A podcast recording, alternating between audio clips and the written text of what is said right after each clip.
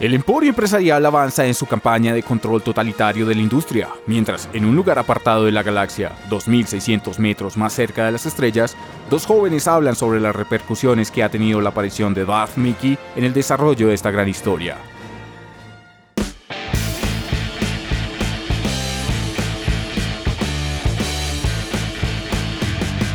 Esto es Alternativos. ¡Hey! Sean todos bienvenidos a este un nuevo episodio de Alternativos. En el día de hoy me acompaña un cinéfilo, invitado a la casa, el señor Sebastián Castañeda. Bienvenido, Sebas. Hola, hola a todos, ¿cómo va? Muy bien, muy bien, aquí disfrutando de esta bonita tarde en la cual nos reunimos para hablar de, pues en este caso, de, de películas. ¿De qué película le gustaría hablar en esta ocasión? Vamos a hablar de Star Wars y de lo que se cubre en esas últimas tres de Star Wars en la era de Disney. Bueno, en esta época donde Disney tomó el control, bueno, compró eh, Lucasfilms, han ocurrido algunos cambios en esta saga. ¿Qué puede contarnos acerca de eso? Uf, bueno, es que Disney ya va a controlar todo. Yo creo que en el futuro vamos a tener autos de Disney. Eso es, eso es como una, como una batalla de grandes empresas, ¿no? Porque Sí. Amazon también va como por ese lado, ¿no? Tienen un montón de servicios gigantescos. Netflix, eh, sí, hay muchas empresas que, que tienden como a monopolizar ciertas industrias. Y al pelearse esas cosas y utilizar, por ejemplo, en el caso de Star Wars sucede que utilizan la misma fórmula y la repiten y la repiten y la repiten. Uno de los cambios más evidentes que, pues, que se ve es el, cambio del personaje, que ahora es una mujer, que pues para mí eso entra en la dinámica de las princesas de Disney y de la búsqueda de dar ese rol femenino en las películas, pero que no termina siendo tan efectivo como por lo menos personalmente a mí me gustaría que fuera el papel de una mujer en una, en una película de estas de acción. ¿Tiene algún referente en el que el papel protagónico, sí, interpretado por un personaje femenino, le agrade? Uy, últimamente. Por ejemplo, yo Pero tengo eh, bueno, también hay, también hay que tener en cuenta el, el género, el género de Star Wars, porque pues es una película de, de acción y, y esto. He visto como papeles de mujeres muy buenos, pero en otros géneros, en dramas o en historias más sencillas. El referente que tenía yo y que le iba a comentar era, por ejemplo, Kill Bill. Uma Thurman en el papel de Beatrix Kido, ¿no? Sí, Me parece un personaje chévere. sí, Personaje sí, que- es un buen personaje, un personaje decidido. Y es, bueno, es que es Tarantino, Tarantino también tiene sus, tiene su estilo y tiene su, su sabor. Ok, pero volviendo al tema de Star Wars, entonces el papel de Rey, que hasta hace, hasta la última película no, no determinamos cuál era su apellido, entonces no le convenció. No, y además que ella hace como este, el, el equipo con Adam Driver. Sí. Que- Se llama Kylo Ren en las Sí, películas. pero yo decía, ay, Adam Driver. Patterson, ¿vieron Patterson? Es una película también, o el, como también hizo Historia de un matrimonio. Esa en los últimos premios Oscar está bastante nominada. Es una película que, que recomendamos Sí, también que vean. Recomendada. Yo me vi un, un pequeño aparte de esa película y realmente es entretenida. Entonces, Sí, Historia de un matrimonio recomendada, si han tenido una relación recomendada. pero bueno, Y- eh, y esta dinámica. Está, está este Adam Driver que intenta hacer al comienzo el nuevo Darth Vader con un... Es como Darth Vader pero con casco moderno. Y luego nos damos cuenta que en realidad él no busca ser el malo, sino que termina siendo la- el personaje que se quiebra, se pasa al lado bueno y que ayuda a Rey pues a completar su aventura. Pero eso de alguna manera le quita peso al hecho de que Rey sea una mujer y que esté haciendo eso. Porque no es solo Rey, sino es Rey y necesita la ayuda de alguien más. Ok, si lo pone en esa perspectiva, sí hay como una colaboración entre, entre lo que implica, y- significan esos dos personajes dentro de la historia. Y es que efectivamente con lo que usted dice en la última película, bueno, en las últimas dos de esta trilogía, Kylo tuvo un papel fundamental en las decisiones que tomó Rey. Entonces sí hay como un condicionamiento ahí, pero pues no... Y se nota bastante, es como alerta de spoiler, pero una de las últimas peleas de la película 9 son ellos dos contra el enemigo. Eh, No les voy a spoilear el enemigo, pero usualmente en las películas de Star Wars eran peleas de uno contra uno. Sí. Y aquí es Rey que tiene que estar ayudada por Adam Driver, por Kylo Ren para vencer al mal. Bueno, también es que con el ingreso de Disney a este, a este universo, nunca antes mejor dicho, las cosas cambiaron. Ahí como si trataran de refrescar o darle una perspectiva diferente al manejo de la historia. Porque históricamente la, el universo de Star Wars era la historia en términos generales de la familia Skywalker, de Luke como de Anakin. Que para los fans de esa época de, de, Star Wars, esas dos primeras trilogías habían girado en torno a esa historia y la habían cerrado, o yo siento que la habían cerrado de una manera buena. Si bien considero que las, la primera trilogía, que son los episodios 4, 5 y 6 de la trilogía, son los mejores, Sí. los episodios precuela, la trilogía complementaria, ayudó a, a conocer un poco más el desarrollo del personaje de Darth Vader, de cómo empezó todo esto. Ahí hubiera cerrado. Esto es como, como, si, como si quisieran repetir un ciclo. ¿O cómo lo ve, lo ve usted? Sí, yo lo veo como que querían sacarle plata, más plata de la que ya le habían sacado. Repitieron personajes, está Rey haciendo el personaje que ya estaba, está, en ese momento se me olvida el nombre, pero el piloto que termina Poe. piloteando la- el halcón El halcón. milenario también es una copia a lo que había sido Han Solo, como que buscan hacer esas cosas. Pero bueno, y este personaje, ahora que los menciona eh, Finn, para mí él es una representación de algo inverso de- dentro del universo de Star Wars. Y es que él era un Stormtrooper y se pasó al lado positivo de la fuerza, por decirlo de alguna manera. Entonces, sí, eso como que no lo habíamos visto antes, ¿no? Mm, en las películas tradicionales no, pero sí se había visto en, en cómics y en series como de los spin-off o de historias paralelas. Sí. Sí, eh, sí se había dado como ese- esa clase de historia. Pero sí es un plus y es un personaje que no estaba antes en las películas principales y que para mí comenzó siendo un buen personaje, pero terminó un poco sobrando. Como que ya hay tantos que él solo aparece en un momento para ayudarlos. y A ya. mí me llegó a confundir el papel que tuvo, por ejemplo, Finn en esta última trilogía y es que en algún punto él desarrolló como, como poderes, ¿sí? Como esa manifestación intensa de la fuerza. Bueno, no intensa en este caso, pero sí hubo una manifestación pequeña de la fuerza en él. Entonces eso me lleva a pensar, bueno, ¿cómo funciona? ¿Cómo quieren tratar eso ahora? Sí, porque antes había que tener un conteo alto de... Sí, para, para acceder a la fuerza. De hecho, hay una escena de, de Star Wars de la 8. Eso Eh, es eh, The Last Jedi, ¿no? Sí, de las Jedi, que ellos van a entrar a, a una base del Imperio. Y él va con Han Solo antes de que maten a Han Solo. Uy, spoiler alert. Y Han Solo le pregunta a Finn como, bueno, ¿y cómo vamos a entrar? Y él le dice, pues vamos a entrar usando la fuerza. Y Solo le dice, pero así no funciona la fuerza. no- no- la, la fuerza no sirve para hacer todo lo que uno quiere. Entonces, siento que en la 9 al final sí terminaron justificando que todo pasaba con la fuerza. Porque en la 9 hay control la mente, sacan rayos, mueven cosas así absurdas. ¿Eso cómo le llaman en, sí, como recurso? ¿Eso es un Deus Ex Machina? Que sacan Mm, como un argumento de la nada, aunque bueno, la fuerza ha estado argumentada durante toda la historia de Star Wars. Sí, eh, había momentos en los que yo sentía que era más que querían mostrar cosas increíbles que podían pasar. Entonces hay un momento de alerta de spoiler también de la 9 en el que están metiéndose en una base del imperio y está Rey, llegan unos Stormtroopers a detenerlos y Rey les dice como eh, ustedes no me van a detener. Ok, sí. Yo me acordé automáticamente de, De la escena con Obi-Wan, ¿sí? Sí. De, no somos los droides que estaban buscando. Ajá, exactamente. Querían hacer exactamente la misma escena y los Stormtroopers llegan para eso y se van. Eso sobra totalmente. Y además en esta lo hacen de una manera que a mí me parece como un poco ridícula. Yo me acordé fue de la película de Austin Powers, en un momento en el que Austin Powers se encuentra con unos soldados y empieza a mover las cejas y dice como Ah, sí, sí, recuerdo. quiero que cuál. me traigan un helado. Sí, sí, sí, recuerdo cuál. Pero bueno, es que para mí, en ese orden de ideas, el desarrollo que tuvo Rey como en el despertar de la fuerza, no la película, sino como en el proceso de entrenamiento, fue súper súper acelerado, tal y como yo lo vi. O sea, ella terminó siendo muy buena en el manejo del sable de luz en corto tiempo, en relativamente corto Mm. tiempo. Entonces fue un desarrollo acelerado desde mi punto de vista. Pero también hay desarrollos de personajes femeninos que me dejaron como desconcertado. Uno de esos es el de la princesa Leia. Hay una parte donde creo que eso es también el de las Jedi, donde como que les estrellan la nave donde ellos están. Y ella, pues en el espacio debería morir y no lo hace. Entonces es como, what? O sea, ¿en qué momento pasó eso? sí, es Leia súper poderosa y en 3D. Sí, porque para ese punto, creo que para esa escena ya la señorita Carrie Fisher había Ya muerto. había fallecido. Y hubo una animación de su personaje desde esa parte de la película y durante toda la, la última del El, Ascending. el ascenso de Skywalker. Ajá. Sí, y de hecho en esta última... The Rise todavía- of Skywalker es el título en inglés. En la 9 todavía está Leia y a pesar de que es la que está liderando la rebelión, como que no hay gran cosa de, de ella, como que es una líder silenciosa y eso tampoco, tampoco me gustó.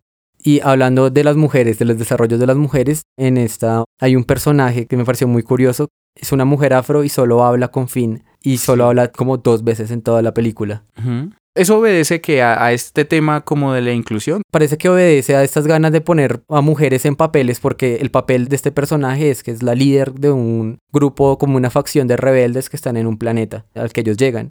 Pero ella solo habla con Finn y incluso en una, una escena final donde están todos reunidos, ella solo habla con Finn. Y es como esas ganas de meter mujeres a papeles, pero en realidad no están, no están haciendo nada de fondo. No hay un desarrollo, No hay un que desarrollo de fondo, que es lo mismo que pasó también, esta no es de Star Wars, pero con Capitana Marvel, que fue un, un papel de mujer también como muy flojo. Uy, eso, eso generó una discusión grande en internet, sobre todo por la actitud que Brie Larson también asumió con respecto a como a estos temas de inclusión y, y tales. Entonces, pero bueno, ese, Sí, ese es puede como ser. una prisa que hay ahí en la industria y sucede con películas de Marvel que son películas de Disney. Es una, una prisa que tiene ahí ellos como por... Ah, bueno, es por que, mostrar que es son incluyentes, sí, bueno, no ahora, que lo- ahora que menciona ese detalle, claro, pues es que Marvel lo compró. Marvel Sí. Studios lo compró Disney, entonces sí puede obedecer será precisamente como una agenda que, en la que quieren implementar ese tipo de cosas.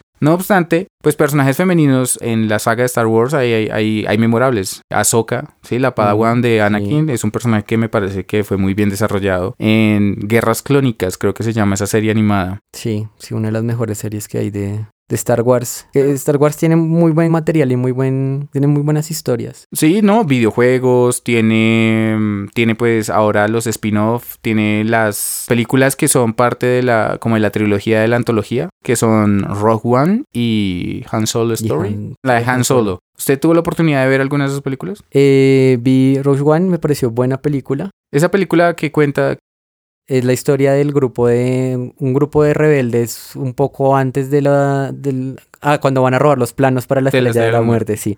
Los planos del superingeniero que construyó esa estrella de la muerte que dejó precisamente espacio para, para, la- para sí. que le dispararan y destruyeran todo. Esa me pareció una buena historia y una de las cosas que más me gustó es que no tenían la necesidad de hacer algo muy grande, como sorprendente y explosivo para hacer una película entretenida. Pero esa película, eh, vea usted lo curioso, esa película tiene un rol femenino Sí, tiene un rol principal. femenino que es bueno, que realmente es una líder que está como detrás de todo este plan y que logra su cometido. Y que tiene un desarrollo un importante dentro de la historia. importante. Para nuestros oyentes, entonces se les recomienda que si están interesados en entender cómo fue este plan para robar los planos de la Estrella de la Muerte, eso es como la película 3.5, o sea, se ubica más o menos Sí. como en esa parte de la cronología de la historia. Eh, se vean Star Wars, A Rogue One Story, creo que se llama. Es una de las películas que, como les habíamos comentado, hacen parte de esta trilogía que todavía supongo que falta la- de una la Disney. de la antología, así le, le llaman, que son películas como paralelas al desarrollo de la historia principal,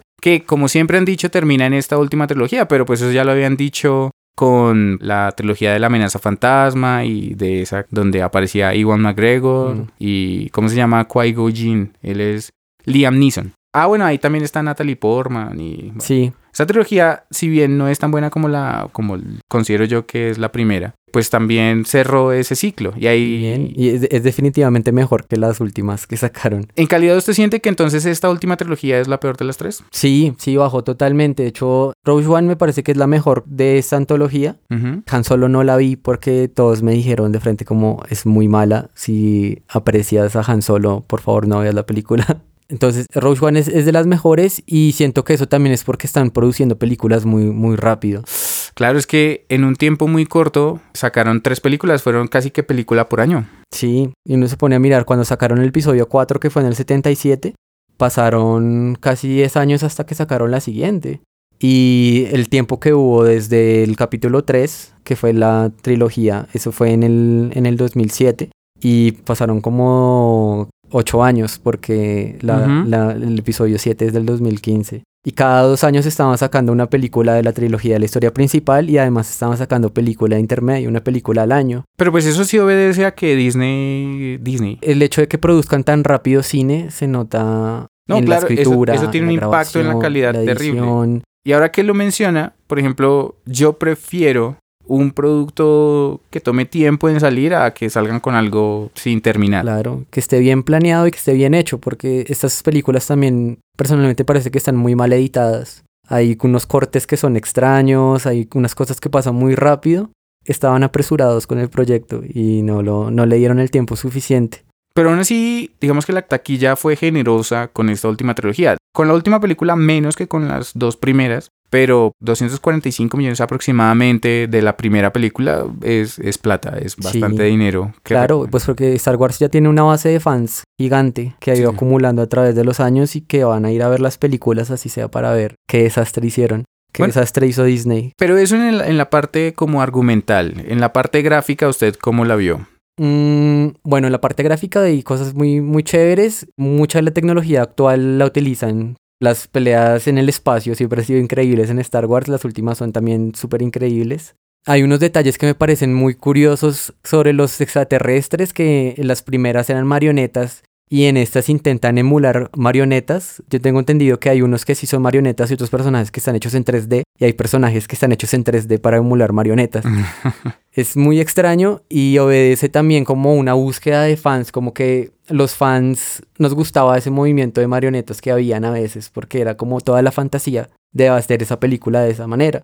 Y quizá buscaban como atraer otra vez a esos fans que les gustaban los movimientos clásicos y los efectos clásicos de las películas, pero para mí terminan haciendo una mezcla extraña que no se decide Sí, ni que un no, lado no ni termina otro siendo ni lo uno ni lo otro. ni lo uno ni lo otro de cosas clásicas gráficas de la película, por ejemplo, los barridos que tenían, los cortes que Ah, han sí, tenido, muy, muy clásicos. muy clásicos. Últimamente, por ejemplo, en la última película, si hay uno, creo que son muchos. y esos barridos a mí me parecen magníficos, es y eran como un parte de Star sello. Wars. Era como un sello de toda esta saga, como el cambio de, de escenario, el- ¿sí? Sí. Con, con ese barrido clásico que sí, ahora que lo menciona me llega a la mente. Sí, pero también hay cosas muy chéveres, eh, decisiones que se han tomado como gracias a los avances tecnológicos. Por ejemplo, BB-8 me parece que es un personaje muy chévere. El nuevo androide. el nuevo androide. redondito. que ah, bueno, eso- pierde protagonismo al final porque hay otro androide y bueno, como que empiezan a sumar androides. pero sí. al final en la 9, ¿sí? O al final... Él pierde protagonismo en la 9. En la 8 sí es importante, en la 9 aparece 5 minutos. Upa. Es en porque los, los, los droides siempre han tenido un papel interesante. Es decir, Artudito, o como le dicen en Colombia, Arturito, o Citripio, fueron muy relevantes para la historia. Recuerdo en alguna parte, no sé si fue en un cómic o algo, que vi la reacción que tuvo Darth Vader, Anakin, porque pues él construyó a Citripio. Y fue una sensación chévere, como esa nostalgia de, que, de ver que su creación estaba aún completa. Eso me pareció bacano y era precisamente el desarrollo de personajes secundarios, entre comillas, que tenía mucha importancia. Pero aquí los personajes secundarios, siento yo que en esta última trilogía tenían historias paralelas que no aportaban mucho. La historia, por ejemplo, de esta chica que no recuerdo cómo se llama, que es como medio oriental, con Finn, me pareció, pues sí, Sí está... Casi toda la película giró en torno a eso y desde mi perspectiva personal, como una opinión de un fan, no le aportó mucho a la historia principal. Sí, es que no lo terminan de desarrollar. Como alerta de spoiler, no pasa nada entre Finn y, ella. En, la- en las películas, la 9 no pasa nada. Y botan personajes, no los desarrollan los dejan, en el caso de los androides, al final Citripio se termina siendo el personaje que da la frase chistosa y no hace nada más, solo como que camina, dice una frase chistosa, 20 minutos después camina de nuevo y dice otra frase chistosa. Y el problema es que tres de cada cinco frases no son chistosas en realidad. Es humor que no hace reír, es humor que duele. Sí, como el que muchas veces utilizamos reforzado. aquí en alternativos, haciéndole un guiño a nuestro participante Berry, que está por aquí escuchándonos, compartiendo este espacio. Un saludo, Berry. Y bueno, yo entiendo que, que lo que se está desarrollando con lo que va a seguir de aquí en adelante con Star Wars, manejada por la parte de Disney y sobre todo con ciertos directores y productores, pues es una, es una, eso obedece a que realmente es un negocio muy rentable. En el momento en que ellos compraron Lucas Films, sabían que ahí tienen una, una minita de oro, porque la base de fans que tiene Star Wars es enorme. Y ellos compran juegos, van a los parques temáticos, porque bueno, los parques temáticos también son increíbles, son cosas que yo en lo personal quisiera asistir. Sí, sí, es un negocio que lo, lo explotan en series, cómics, parques y que Disney la tenía muy clara cuando, cuando hizo esa compra, la tenía muy clara, igual que con la de Marvel. Entonces ellos no buscan hacer películas para que les gusten a los fans, sino buscan es hacer películas para que la gente compre, compre y compre. Y les ha funcionado, como le decía, la taquilla. Y les ha funcionado, pero pero en realidad uno habla con los fans y se da cuenta que la gente ya no, ya no le gusta tanto lo que está pasando con Star Wars. Seguramente si hay un capítulo 10, un capítulo 11, un capítulo 12, va a seguir llenando taquilla, pero va a perder como el cariño que, que podía crear. Y eso, eso, eso, eso es triste de alguna manera, porque si uno sigue historias, yo sigo muchas dentro de los gustos que tengo. Uno se enamora de los personajes, se enamora de la construcción de esa historia, del universo como tal. Y cuando empiezan a hacer las cosas de manera como muy acelerada, como muy comercial, solamente como por el simple hecho de obtener ganancias, se pierde esa esencia y eso pues eso no, no conviene. Hay cosas más importantes que el dinero. Y bueno, Sebas, usted como fan, entonces, ¿qué conclusión le queda de esta última trilogía dentro del universo de Star Wars? esta última trilogía que fue producida y pues básicamente realizada por Disney desde que la adquirió. ¿Qué, qué sensación le queda? Mm, bueno, corrieron mucho, están haciendo películas muy rápido, muy aceleradas, películas que se nota que tienen huecos en el guion, tienen huecos en la edición, que están utilizando personajes muy cliché. Muy planos, tal vez. Muy, totalmente planos. Y bueno, mi recomendación es que vean Rogue One, que si Disney escucha este podcast, que le siga trabajando a la historia de, de Rogue One. Y también que, y que compre alternativos. Y que le metan, no, sí, claro, si Disney dice, oiga, estos chicos tienen toda la razón vamos a hacer que nos narren, no sé, de Mandalorian. Otra serie que, por ejemplo, hace parte del universo extendido de Star Wars. Esa la presentan por Disney Plus, ¿no? Sí, y ha logrado buena crítica. Tiene, tiene no sé, como ocho episodios y son episodios bastante disfrutables. Entonces, esa es otra recomendación. También Guerras Clónicas, la serie animada. ¿Qué otra parte de ese universo extendido usted recomienda? Mm. Los videojuegos, tal vez, los Battlefront. Los Battlefront me parece que son buenos y los cómics. Hay cómics de Star Wars bastante buenos. Eso. Bueno, Sebastián, muchísimas gracias por habernos acompañado en este espacio que está abierto para usted y para aquella persona que quiera hablar de algo que le gusta. Nos gustó mucho tenerlo aquí y que nos hablara de cómo usted ve esta saga tan importante y la opinión que tiene usted como un cinéfilo y creo que también tiene la, la, potestad para convertirse en un crítico de cine por todo lo que sabe. Así que pues muchísimas gracias. No, gracias a ustedes y pues qué chévere que disfrutes de Star Wars. Star Wars tiene un montón de historias para soñar y para, para divertirse. Ojalá que mejoren las películas que vengan. Bueno. Para que Disney no lo termine controlando todo en serio. Bueno, eso, eso es un temor real, porque lo que han estado comprando ha sido cosas importantes, grandes. Parece que estuvieran en una carrera de monopolizar muchas cosas, pero bueno, esperemos que la competencia siga, porque eso para mí, la competencia garantiza calidad. De esta manera terminamos este episodio de podcast, esperando que haya disfrutado, que se haya entretenido y recomendándole que nos siga en nuestras redes sociales. En Facebook nos encuentra como Distrito Podcast, en Instagram nos encuentra como productora Distrito Podcast y puede escuchar este episodio y el resto que tenemos disponibles para ustedes en Spotify, en Anchor, en Google Podcast, en Apple Podcast, en Deezer y en nuestro más reciente canal de YouTube. Bye bye.